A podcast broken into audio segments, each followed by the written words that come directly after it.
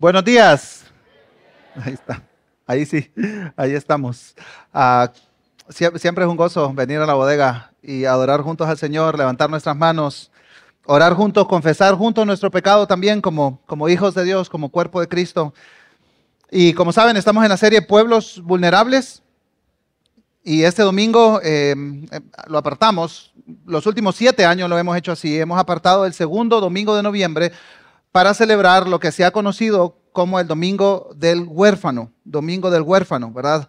Ah, le han cambiado de nombre ahora, eh, Domingo de Religión Pura se llama, ¿verdad? Domingo de Religión Pura, y es para extender, ¿verdad? La población vulnerable y nuestro servicio hacia ella. Y yo recuerdo, recuerdo muy claramente el primer Domingo del Huérfano aquí en Iglesia Reforma. Ah, fue, fue un domingo fantástico. Yo no, poco había escuchado de eso, ¿verdad? Y de repente hay una prédica de la orfandad en nuestra iglesia y alguien hace un llamado, una invitación diciendo, los que quieran apoyar, vamos a formar un equipo para servir a los vulnerables en nuestro país, en nuestra ciudad. Y pues, ¿dónde me apunto, verdad? Pero nosotros no fuimos los inventores del Domingo del Huérfano, ¿verdad? Digo nosotros, Iglesia Reforma, ¿verdad? Ah, este es, comenzó hace más de 20 años en África y me gustaría leer una pequeña reseña de la historia de esta celebración. Yo creo que vale la pena saber que somos parte de un movimiento muchísimo más grande que lo que está sucediendo hoy aquí en la bodega. Recibimos el domingo para el huérfano como un regalo de la iglesia en África. Mientras estaba en una iglesia en Zambia, por ahí hay un mapa de dónde queda Zambia, ¿verdad? Un visitante atestiguó el llamado apasionado de un pastor nacional para atender a los huérfanos en una comunidad devastada por el SIDA y la pobreza. Durante ese primer domingo para el huérfano, al final de la reunión, uno tras otro, los miembros de la iglesia ofrecieron lo poco que tenían, llevando dinero, alimentos, incluso algunos se quitaron su calzado y lo dejaron como una ofrenda para los huérfanos. Ese visitante estaba tan impactado por lo que atestiguó que empezó a ayudar a los líderes de la iglesia en Zambia para coordinar los esfuerzos a nivel nacional del Domingo para el Huérfano, en todo el país. Además, él compartió la misma visión en este continente, en América. Así que el, el día de hoy, 12 de noviembre, en más de 100 países, iglesias y organizaciones se reúnen para celebrar el domingo del huérfano. Y yo considero que esto es muy importante que nosotros lo sepamos porque Dios está levantando a su pueblo en todas las naciones, en todo el mundo, para responder a la necesidad del vulnerable. El pueblo de Dios es la respuesta de Dios para el vulnerable. Así que este año, como les mencioné, el nombre ha cambiado a Domingo de Religión Pura y esto lo han hecho para visibilizar otras poblaciones vulnerables y hacer un llamado a toda iglesia a ser santos y serviciales, santos y serviciales. Así que hoy, junto a personas en más de 100 países, vamos a estar reflexionando en lo que la palabra de Dios dice del llamado que tenemos de ser santos y serviciales. Y nosotros no sé si en todas las iglesias están predicando Santiago, pero nosotros vamos a hacerlo en Santiago capítulo 1, versículos 19 al 27. Así que si me acompañan por favor a Santiago capítulo 1, versículos 19 al 27, lo voy a leer en la Nueva Biblia de las Américas. Dice la palabra del Señor, esto lo saben, mis amados hermanos, pero que cada uno sea pronto para oír, tardo para hablar, tardo para la ira, pues la ira del hombre no obra la justicia de Dios. Por lo cual, desechando toda inmundicia y todo resto de malicia, reciban ustedes con humildad la palabra implantada que es poderosa para salvar sus almas. Sean hacedores de la palabra y no solamente oidores que se engañan a sí mismos, porque si alguien es oidor de la palabra y no hacedor, es semejante a un hombre que mira su rostro natural en, en un espejo, pues después de mirarse a sí mismo e irse, inmediatamente se olvida de qué clase de persona es. Pero el que mira atentamente a la ley perfecta, la ley de la libertad, y permanece en ella, no haciéndose, no habiéndose vuelto un oidor olvidadizo, sino un hacedor eficaz, este será bienaventurado en lo que hace. Si alguien se cree religioso, pero no refrena su lengua, sino que engaña a su propio corazón, la religión del tal es vana. La religión pura y sin mancha delante de nuestro Dios y Padre es esta. Visitar a los huérfanos y a las viudas en sus aflicciones y guardarse sin mancha del mundo. A lo largo de esta carta, Santiago nos ayuda a equilibrar lo que nosotros desbalanceamos muy fácilmente. Es pureza individual, pureza personal o servicio. Y dice Santiago, las dos cosas. Es santidad y es servicio también, ¿verdad? Y este es el llamado que Santiago hace al pueblo de Dios, un llamado a la santidad y al servicio. Ahora, antes de entrar en el texto, veamos un poco del contexto de la carta, ¿verdad? A lo largo de esta carta, Santiago afirma que la fe verdadera produce obras auténticas, obras verdaderas. En otras palabras, si los que se llaman hijos de Dios de verdad son el, son el pueblo que pertenece a Dios, sus vidas tendrán ciertos frutos. Eso es lo que Santiago va a decir a lo largo de su carta. Y el pastor Charles Swindoll dice, para Santiago la fe no es una proposición abstracta, sino más bien algo que produce efectos en el mundo real. Entonces Santiago enfatiza la importancia de combinar la creencia correcta con el comportamiento correcto. Y usa muchos ejemplos prácticos para ilustrar este punto. Veamos solo algunos nada más de los primeros dos capítulos. Santiago afirma que la fe genuina perdura en medio de las pruebas. Por eso Santiago dice, bienaventurado aquel creyente, hijo de Dios, que atraviesa pruebas. ¿Por qué? Porque la fe genuina va a perdurar a pesar de la prueba. Pero también dice Santiago en el capítulo 1, versículo 5, tienes falta de sabiduría. ¿Qué dice? Pídala a Dios. La fe verdadera reconoce su falta de sabiduría y corre a Dios. Dios, necesito sabiduría para la vida. Pero también en el 1.21, como acabamos de leer, deja a un lado la maldad. Y vamos a llegar a eso en unos minutos. La otra cosa que Santiago hace es, es ir frecuentemente a la lengua. A la lengua, sí, escucharon bien. A Santiago le importa mucho cómo habla un cristiano, cómo habla un hijo de Dios. Entonces la fe verdadera se mira en que un creyente controla su lengua. Y como leímos, cuida a los huérfanos y a las viudas, ¿verdad? En 1.27. Y también, toda la primera parte del capítulo 2, Santiago se enfoca en que la verdadera fe no practica favoritismos. Porque Santiago está en una imagen hipotética, ¿verdad? Donde hay un servicio religioso y dice, entra un hombre rico con un anillo de oro, con ropa espléndida. ¿Y ustedes qué hacen? Dice, pues los que tienen favoritismo le apartan el mejor lugar, se lo limpian y siéntate. Y después dice, ah, y después atrás de él viene un hombre en harapos, un pobre. Y los que tienen favoritismo lo desprecian. Dice, entonces, la fe verdadera no tiene favoritismo.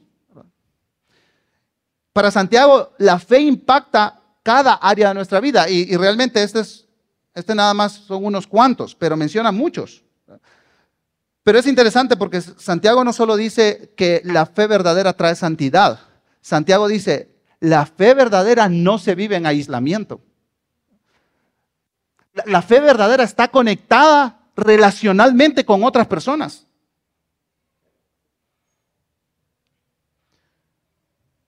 La fe verdadera, por un lado, produce obras verdaderas de piedad y santidad y también nos impulsa a involucrarnos en la vida de otras personas. Ahora, Santiago no está diciendo tienes que ser perfecto para demostrar una fe verdadera. Eso no es lo que Santiago está diciendo. El, el, capítulo 3, versículo 2, Santiago dice contundentemente, todos fallamos de muchas maneras. Y él se incluye ahí mismo en la falla. El, punto del escritor no es la perfección, es más la coherencia entre lo que decimos creer y lo que hacemos. El que posee una fe verdadera vive una vida piadosa, pero también no se impacienta con los menos favorecidos o los vulnerables a su alrededor. No cierra los ojos o voltea la cara. O como diríamos popularmente, se hace loco. Ante cualquier persona que está viviendo una situación difícil. No maldice a los que se cruzan en su camino con alguna necesidad o solicitud. Y, y, entonces Santiago a lo largo de su carta va a responder, ¿a quién le tenemos que prestar atención? ¿Quiénes son estos vulnerables? Y Santiago describe cinco tipos de pobreza a lo largo de su carta. Eh, en primer lugar está aquel desvalido por causas ajenas a la persona. La viuda y el huérfano no tienen culpa de haber quedado viudas y huérfanos. Están en una situación vulnerable por algo completamente fuera de su control. Pero no solamente eso, habla también de el empobrecido por explotación. Y, y, Santiago hace un llamado fuerte a los cristianos, hombres de negocio, mujeres de negocio, que pagan salarios. Y dice, hay gente que no se les paga y eso es explotación. Entonces Santiago hace un llamado ético a las personas con empresas, porque gente sin salario después de una jornada laboral es vulnerable. Claro, si no te pagan al final del mes, ¿qué vas a hacer? E-, es una injusticia. Y por injusticia hay, hay mucha vulnerabilidad en nuestra sociedad. Pero también habla de el hermano con severas carencias dentro de la comunidad de fe. Está el menesteroso o el que está en situación de calle, un estado de vulnerabilidad.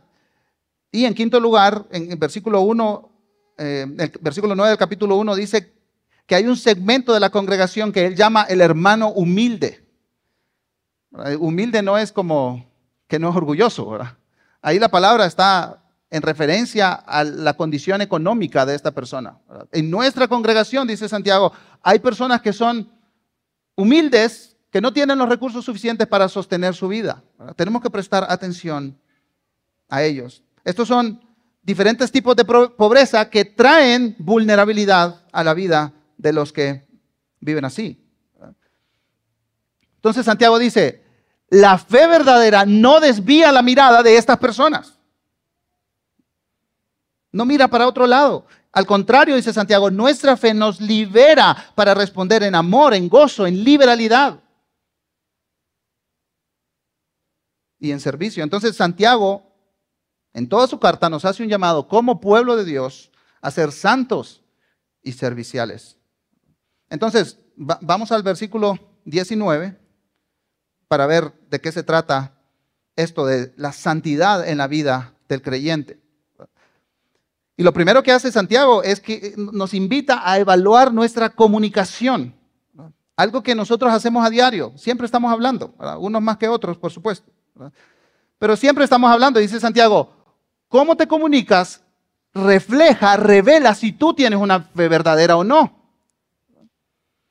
Miren conmigo el versículo 19. Esto lo saben mis amados hermanos, pero que cada uno sea pronto para oír, tardo para hablar, tardo para la ira. Aquí Santiago se pone bien proverbial, ¿verdad? Este, esto, esto, como si fuera un versículo de proverbios. Santiago está muy interesado en nuestra comunicación, ¿verdad? Y dice, menciona dos acciones, ¿verdad? Dos verbos, oír y hablar, y una emoción, la ira. Y si ustedes tienen que ser prontos para oír, y lentos para hablar y para enojarse. Y alguien se puede preguntar, ¿y cuál es el problema en enojarse? El versículo 20 nos da la respuesta. La ira del hombre no obra la justicia de Dios. La ira del hombre no obra la justicia de Dios. No sé a quiénes de aquí les ha tocado vivir con un enojón. A mis hijos y a mi esposa les toca vivir con un enojón. Ahora, ¿por, qué, ¿por, qué, me enojo yo? Bueno, ustedes no saben, pues, pero les voy a contar. No necesariamente me enojo porque mi esposa está transgrediendo la ley divina. Yo me enojo porque mi esposa está transgrediendo mi ley. Eh, me enojo porque mis hijos me quitan mi comodidad, mi espacio, mi control. Y Santiago dice, tú no te estás enojando por las cosas correctas. Porque el punto no es, Santiago no está diciendo nunca se enojen. Santiago no está diciendo eliminen la ira de su vida. Santiago no necesariamente está diciendo eso. Miren, contrastemos eso con lo que dice Pablo en Efesios 4. Enójense, pero no pequen. No se ponga el sol sobre su enojo ni den oportunidad al diablo. Hay, hay, muchos lugares de las escrituras donde se describe a Dios como un Dios airado contra la injusticia y contra el injusto. Pero normalmente a mí no me enojan las cosas que a Dios le enojan. A mí me enojan las cosas que a mí me enojan. Miren lo que dice el profesor Nelson Morales. En medio de una circunstancia de ira, normalmente el ser humano comete injusticias de todo tipo. Cuando una persona actúa guiada por la ira, no puede producir lo que Dios espera que produzcamos como justos. La ira basada en mis intereses personales no obra la justicia de Dios, dice Santiago. Y más adelante Santiago va a decir, ¿cuál es la justicia de Dios? Velar por los huérfanos y las viudas, representando la comunidad vulnerable, no solo huérfanos y viudas, sino representando la comunidad vulnerable. Esa es la justicia de Dios, dice Santiago. Así que, dice, dice Santiago, si te vas a enojar, enójate por las cosas que a Dios le molestan. Y eso demuestra una fe verdadera. Uno se puede enojar y no caer en pecado. Pero Santiago dice, la santidad se ve en cómo tú te comunicas, en tus reacciones a cosas que te molestan. Ahí se ve la piedad, la vida, la vida piadosa. Entonces, a veces pensamos que la respuesta al enojo o a cualquier emoción pecaminosa, ¿verdad? Que nos lleva a pecar, es como morderte los dientes, ¿verdad? Bueno, no, uno no se puede morder los dientes. Cambiamos esa frase. Apretar los dientes. Corrección. ¿Cómo se va a morder los dientes uno? Apretar los dientes y decir, no me voy a enojar, no me voy a enojar, no me voy a enojar. Así como, como, como si por pura fuerza de voluntad eso se compone. Y no es así. Y, Santiago no salta desde esto de cuiden su manera de hablar, oigan más, no, no se enojen por, por tonterías, pues, a decirnos, ¿saben cómo se compone eso? Sirviendo. Sirvan, sirvan, sirvan, sirvan. Santiago, Santiago no hace ese cruce. O sea, el, servicio que Santiago, del que Santiago habla al final del capítulo, no es a raíz de mi pecado. Porque saben, hermanos, cuando nosotros tenemos una vida desordenada, llena de pecado, y nosotros comenzamos a servir en cualquier iniciativa dentro o fuera de la iglesia, justificamos nuestro propio pecado. ¿Podemos caer en eso? No, pues yo tengo justificación porque yo hago un montón de cosas, como si fuera una balanza, ¿verdad? Sí, me enojo un montón y le grito a la gente y me peleo con todo el mundo, pero yo sirvo. Entonces, como está balanceado el asunto, y dice Santiago, eso no es así, dice. ¿Qué es lo que tenemos que hacer? Y nos va a hablar de la transformación. Cómo todos como hijos de Dios somos transformados, ¿verdad? El cambio en la vida cristiana no viene ni de fuerza de voluntad ni de activismo religioso. Versículos 21 al 25 representan una sección clave en todo el libro. ¿verdad? Santiago nos dirá cómo pasar de ser oidores olvidadizos a ser hacedores de la palabra. Santiago dice, tienes que permitir que la palabra de Dios te transforme. El activismo no te va a transformar. Tu fuerza de voluntad no te va a transformar. Lo que te va a transformar es la palabra de Dios. ¿Por qué? ¿Cómo? ¿Cómo lo hace? Pues cuando nosotros somos expuestos a la palabra de Dios constantemente, de cualquier manera, no solo escuchando un sermón, al interactuar nosotros con la palabra de Dios, al leer un libro cristiano, a tener una conversación edificante con alguien más, cuando nosotros somos expuestos a la palabra de Dios, la palabra de Dios modifica nuestros valores nuestras creencias. Y ahí viene la transformación. Comenzamos a amar las cosas que Dios ama y comenzamos a odiar las cosas que Dios odia.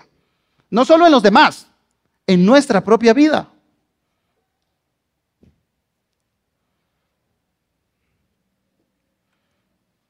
Así que eh, por eso el versículo 21 nos, nos habla de algo práctico que podemos hacer. Desechen toda inmundicia y todo resto de malicia. Hay una acción intencional aquí, ¿verdad? ¿Qué significa desechar toda inmundicia? Bueno, lo que hacemos los domingos aquí al confesar nuestro pecado. El exponer nuestro pecado es rechazar la inmundicia. Señor, tú dices que esto es pecado. Yo lo hice. Yo también digo que es pecado, Señor. Lo confieso y me arrepiento. Arrepentirnos de nuestro pecado, confesarlo a Dios, confesarlo a otros hermanos y hermanas en la fe. Eso es desechar la inmundicia, la malicia que mora en nosotros. Pero Santiago no se queda ahí, dice, desechen el pecado, pero también dice, reciban la palabra con la actitud adecuada.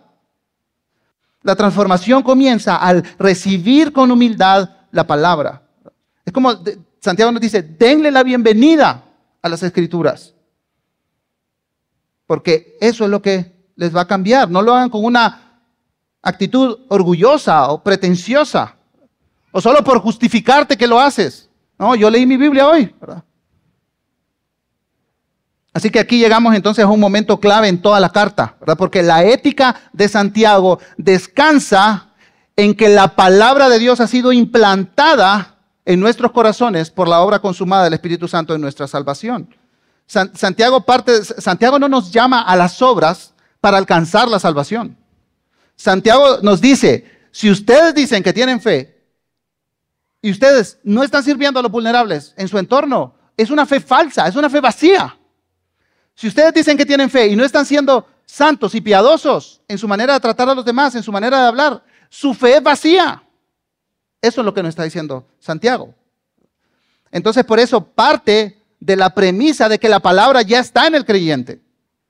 La palabra de Dios ya está implantada en el creyente y por eso el versículo 21 dice que esta palabra es poderosa para salvar sus almas. Y por supuesto, tiene implicaciones soteriológicas o de salvación. Pero también varios comentaristas coinciden en que puede ser vista desde una perspectiva de sabiduría. En otras palabras, el recibir con humildad la palabra que ya está implantada puede hacernos vivir una vida sabia, una vida bien vivida. Santiago dice, el que dice que tiene fe y no lo demuestra con sus obras, dice Santiago, es una persona necia. Y por eso entonces Santiago dice en el versículo 22, sean hacedores de la palabra y no solamente oidores que se engañan a sí mismos. Me, gusta hablar con profesores universitarios ahora que está de moda eso de la inteligencia artificial, ¿verdad? Entonces le pregunto a los profesores de la universidad o el seminario, oye, ¿y tú has descubierto algún estudiante que te que te haya entregado un trabajo con ChatGPT. Y varios me han dicho que sí. Y uno me dijo, pero ¿sabes qué? Me dice, es tonto hacer eso. O sea, te ahorras tiempo, pues, porque en, menos de un minuto tienes un trabajo que aquí a ti te puede tomar horas. Pero dice, me dice este profesor, pero ¿sabes qué? Me dice, yo le digo a mis estudiantes, no sean brutos. Ustedes están engañando a ustedes mismos. A mí no me están engañando. Y es exactamente lo que Santiago dice aquí. Dice, si, si tú te congregas, si tú vas a la comunidad misional, si tú lees tu Biblia, y no haces nada, no demuestras tu fe, dice, te estás engañando a ti mismo. Te estás engañando a ti mismo. Y para apoyar toda esta idea, Santiago usa una metáfora fantástica. Miren conmigo lo que dice la palabra de Dios, versículos 23 y 24. Porque si alguien es oidor de la palabra y no hacedor, es semejante a un hombre que mira su rostro natural en un espejo. Pues después de mirarse a sí mismo e irse, inmediatamente se olvida de qué clase de persona es. Dice Santiago, el, ser un oidor olvidadizo de la palabra es, es como lo siguiente. Te levantas en la mañana, todo despeinado, desarreglado, con la cara toda fea, hinchada de tanto dormir, ¿verdad? Te vas al espejo, dice Santiago, miras que eres un desastre y te vas del espejo y nada pasó. No hiciste nada por arreglarte, no te maquillaste, no te peinaste, no te pusiste gel. No. Dice, eso no tiene sentido. Y dice Santiago, así somos con la palabra. nos exponemos a la palabra y nuestras vidas siguen igual. Y dice Santiago, ¿cómo me vas a decir que eso es una fe verdadera? La palabra de Dios es el espejo ético y moral que nos muestra cómo estamos. Y, si lo que creemos está en línea con lo que actuamos. Miren, miren cómo lo dice Spurgeon. Las escrituras dan un reflejo veraz de la naturaleza de una persona. Permite que un hombre se vea a sí mismo, pero no como lo ven los demás, ya que otros cometen errores. Tampoco muestra a una persona lo que él mismo vería porque tiende a ser parcial para beneficio de su propia alma. Más bien, las escrituras lo hacen verse a sí mismo como Dios lo ve.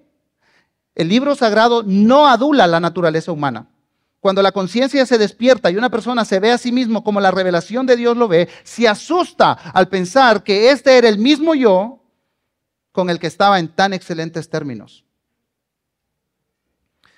Y el versículo 25 enfatiza eso. Pero el que mira atentamente a la perfecta ley, la ley de la libertad, y permanece en ella, no, haciendo, no habiéndose vuelto un oidor olvidadizo, sino un hacedor eficaz, éste será bienaventurado en lo que hace. Y él no está planteando aquí que se tiene que guardar la ley para la salvación. No, Santiago nos dice que para vivir una vida sabia tenemos que obedecer la palabra de Dios. Pero esta palabra ya fue implantada en nosotros a través del Espíritu Santo. Así que tenemos el poder espiritual para ponerla en práctica. Y, lo que Santiago simplemente hace es decirnos, tú dices que eres hijo de Dios, ponte a prueba. Ponte a prueba. Así que el camino de la verdadera transformación a la verdadera santidad, ¿verdad? En primer lugar, dice Santiago, es deshacernos de la malicia, recibir humildemente la palabra de Dios, mirarla atentamente y por último permanecer en ella. Así que la, la, verdadera fe para Santiago implica este proceso de transformación que lleva a la santidad personal. Pero no se queda solo en la santidad personal, sino que esta transformación lleva al servicio. Miren conmigo versículo 26. Si alguien se cree religioso, pero no refrena su lengua, sino que engaña a su propio corazón, la religión del tal es vana. Aquí Santiago retoma el tema del autoengaño y lo conecta con el concepto de religión. Ahora, aquí, este tema de religión no es negativo. Santiago entiende que los lectores participan activamente en las liturgias religiosas, atienden los servicios de la comunidad de fe. Así que eso no es visto con malos ojos, pero Santiago nos dice, lo que está mal es participar de todas estas actividades religiosas y no controlar tu lengua. Dice, solo te estás engañando. Hermanos, si salimos de la bodega cada domingo, nos vamos a un restaurante y comenzamos a maltratar a los que nos están atendiendo. Y Santiago está en una esquina ahí y Santiago dice, este viene de la bodega.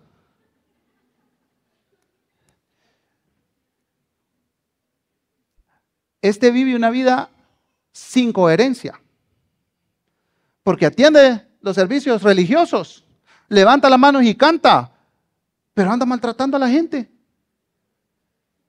Y más adelante Santiago diría, y no le paga bien a la señora que le ayuda en la casa.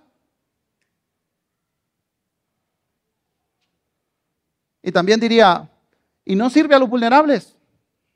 Miren conmigo el versículo 27. La religión pura y sin mancha delante de nuestro Dios y Padre es esta. Dice, ¿cuál es la fe verdadera? Visitar a los huérfanos y a las viudas en sus aflicciones. Y Santiago dice, sí hermanos, sí hermanas, hay una forma correcta de culto a Dios. Y esta vida devocional de adoración incluye atender ocuparse de aquellos en nuestra sociedad que están experimentando aflicciones y angustias de diferentes tipos. Y hermanos, hermanas, e-, eso no se lleva a cabo dando unas monedas en la calle, ¿verdad?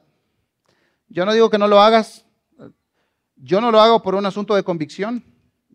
Honestamente, no sé lo que, lo que ellos van a hacer con ese dinero, si es autodestructivo para ellos, lo que yo estoy haciendo. Y la otra cosa también, hermanos, es que yo no quiero actuar bajo la culpa. Me siento culpable y doy un poquito y se me olvida.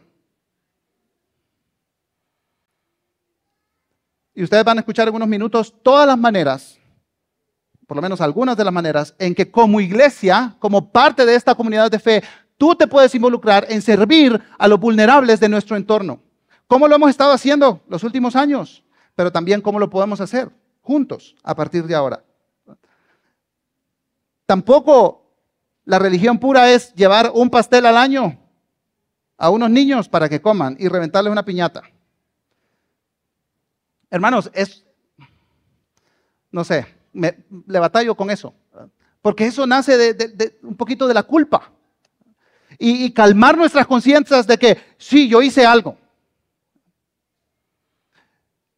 La vulnerabilidad generalmente, especialmente en Guatemala, es un estado continuo. No se resuelve con unas monedas en la calle, no se resuelve con un pastel en una casa hogar. ¿Sí me siguen aquí, hermanos?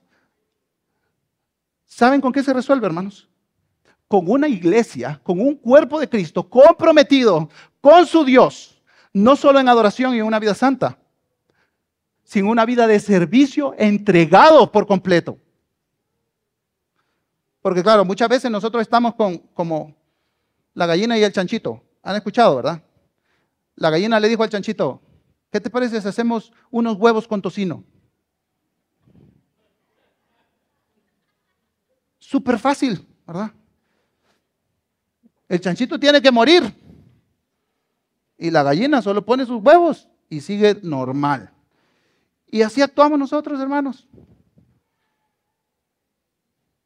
Y, nos desentendemos de la situación de nuestro país, de la situación de la, gente en vulnerabilidad. Y Santiago dice, eso es una fe vacía. Y no engañan, no engañan a nadie, solo ustedes mismos.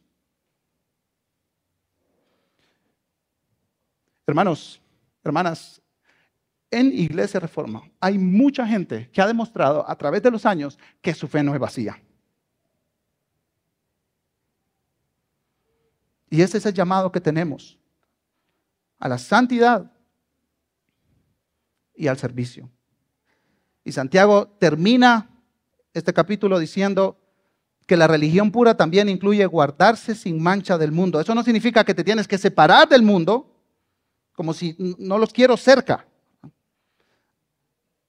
Santiago dice esto, hermanos, porque nosotros somos una comunidad alternativa, que vivimos en el mundo, pero no somos del mundo. Hacemos cosas locas, hermanos. Recibimos a niños y a niñas en nuestros hogares.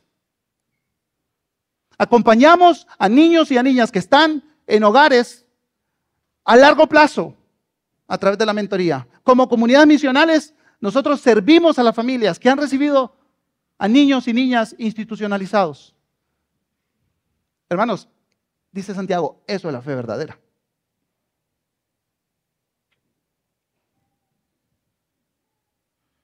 Estamos comprometidos con Dios y su justicia en la tierra. Y cierro con esta frase de estos escritores.